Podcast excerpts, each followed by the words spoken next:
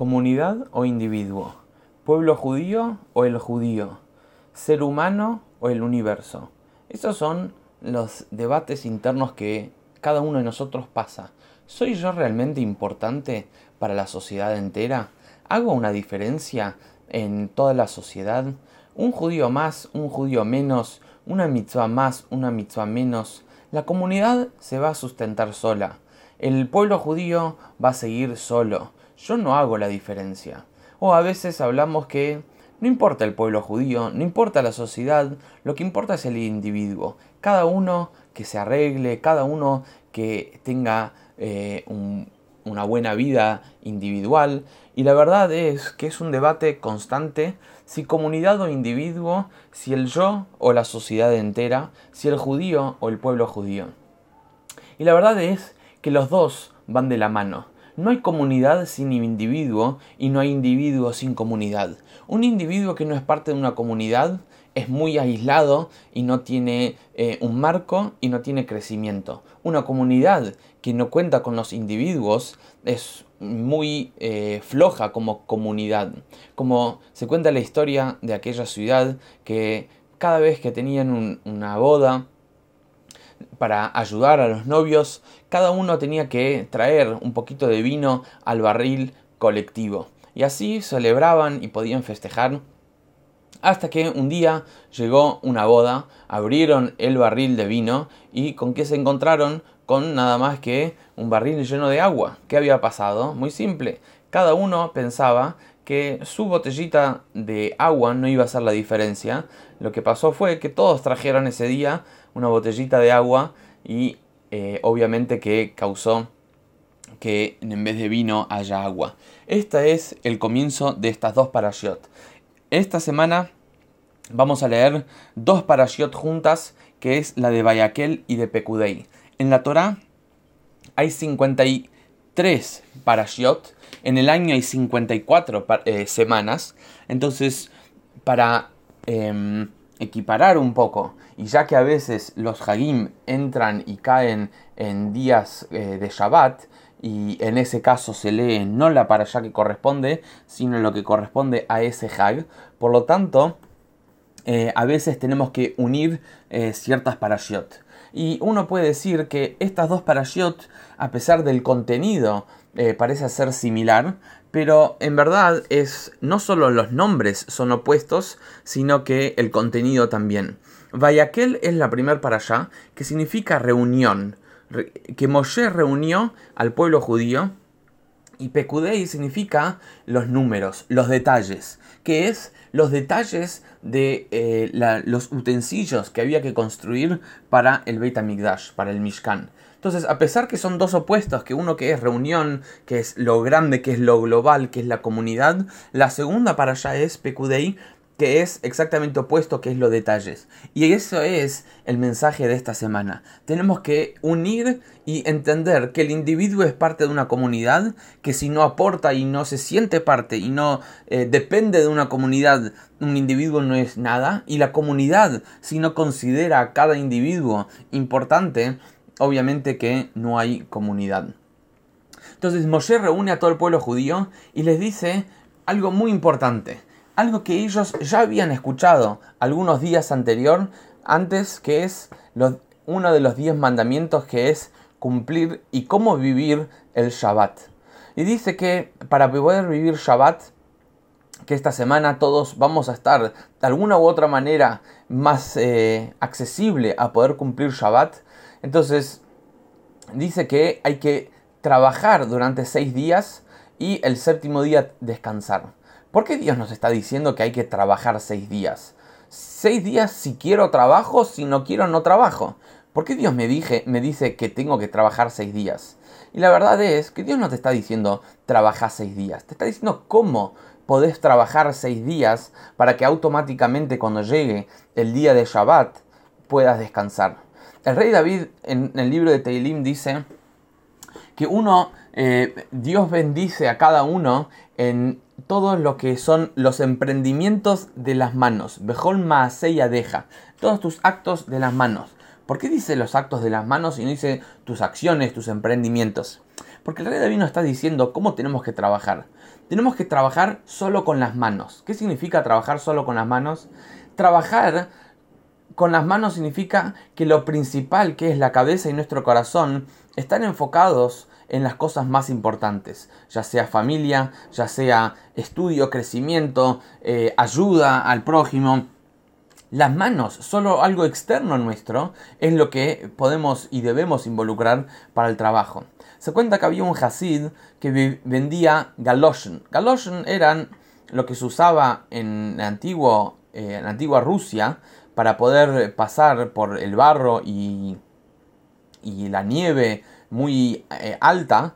Entonces ellos usaban unas botas muy altas que cubría más de la mitad de la pierna. Entonces este Hasid vendía galoshen y una vez se acercó a su Rebe y le dijo, Rebe, tengo muchos problemas de sustento y tengo muchos problemas de pagar cuentas y tengo que cubrir gastos, etcétera, etcétera. El Rebe le dijo, ¿vos sabés cuál es el problema? Yo siempre veo pies en galoshen, pero nunca vi cabezas en galoshen. ¿Qué quiere decir? Este Hasid estaba trabajando y poniendo su cabeza dentro de su trabajo. Estaba poniendo la cabeza, en vez de dedicarla y dejarla para las cosas importantes, eh, él las dejaba y las involucraba para el, em, para el trabajo. Y cuando uno entiende esta diferencia, automáticamente uno puede distinguir su búsqueda laboral, su búsqueda de éxito con la importancia de desconectarse del trabajo en Shabbat, ya que no es lo más importante. Ahora, el pueblo judío siempre fue criticado, en todo, y más con respecto a Shabbat. Imagínate en la época, hoy en día no existe prácticamente una sociedad que no tiene un día de descanso. Pero en la época, hace 3300 años, no existía el concepto de fin de semana, un día de descanso. Y de repente Moshe viene al pueblo judío y les dice, el séptimo día ustedes tienen que descansar. ¿Cómo crees que reaccionó la sociedad? Y es muy simple. Los judíos son unos vagos, los judíos no quieren trabajar, los judíos se aprovechan de los otros que trabajan. Y hoy vemos que es exactamente al revés todos y prácticamente no existe, como dijimos, una sociedad que no tenga un día de descanso. ¿Por qué? Porque los beneficios que uno obtiene del el día de descanso y más específico de Shabbat son innumerables. Por ejemplo, uno puede descansar y cuando uno descansa, uno es más creativo a la hora de trabajar después del descanso. No solo eso, sino que si uno está trabajando y nos ve, a fin de cuentas, un momento de descanso, no ve, em, eh, no ve el descanso, esto genera agotamiento y genera falta de creatividad. Otra cosa que es importante es que al no trabajar, nosotros nos estamos dando el mejor regalo de la historia. El mejor regalo que puede existir, lo más valioso que existe es tiempo. Cuando nosotros tenemos tiempo, podemos invertir el tiempo en nuestras relaciones. Porque lo que más necesita una relación no es amor, no es plata, no es eh, regalos, sino tiempo. Cuando nosotros no trabajamos, desconectamos de las redes sociales y de la tecnología, no cocinamos y no viajamos, tenemos tiempo para invertir en nuestra familia, tenemos tiempo para invertir en nosotros, en estudio, en crecimiento, en mejor, eh, mejorar nuestras acciones, etc. Otra cosa importante, ya que estamos hablando de Shabbat, es que a simple vista podemos decir que para obtener todos estos beneficios de Shabbat, podemos tranquilamente hacer Shabbat un martes a la noche. Si toda la comunidad nos ponemos de acuerdo que en vez de viernes a la noche a sábado a la noche, tenemos que hacer Shabbat de martes a la noche a miércoles a la noche. A simple vista, esto funcionaría perfecto. Eh, tendríamos todos los beneficios que tenemos de un Shabbat. Y la verdad es que no, porque Shabbat es mucho más que lo que mencionamos hasta ahora. Shabbat es el día de Dios. Shabbat es Dios descansó. Shabbat es el día que Dios nos dice a nosotros, este es mi día. Yo los invito a ustedes a vivirlo conmigo. Cuando Dios nos dijo a nosotros sobre el Shabbat, nos dijo que Shabbat es Shabbat Kodesh. Shabbat es un día sagrado. ¿Por qué es un día sagrado? Porque en ese día Dios está como Dios realmente es, expuesto en su máxima eh, exposición, pero su máxima intimidad. Nosotros hacer Shabbat martes a la noche sería bien para nosotros, pero no es un día de conexión con Dios. Un día de conexión con Dios, con algo más allá de nosotros, es únicamente cuando Dios está más disponible y Dios está más eh, a nuestro alcance y eso es desde viernes en la puesta del sol hasta el sábado en la salida de las estrellas. Entonces, ahora encontramos mucho más contenido y estamos mucho más listos para poder vivir Shabbat de otra manera. Entonces, vayamos directo al contenido de estas dos parashiot, que es la, el repaso, porque las parashiot anteriores era Dios contándole a Moshe cómo tenía que ser la construcción del Mishkan los, las paredes, los techos, los utensilios, los pisos, los tejidos, etc. Ahora repite exactamente todo lo que Moshe escuchó de Dios, se lo transmite al pueblo judío. Tienen que traer oro, plata, cobre, eh, diferentes tipos de tejidos, diferentes colores, pieles, madera, aceites, hierbas y piedras preciosas.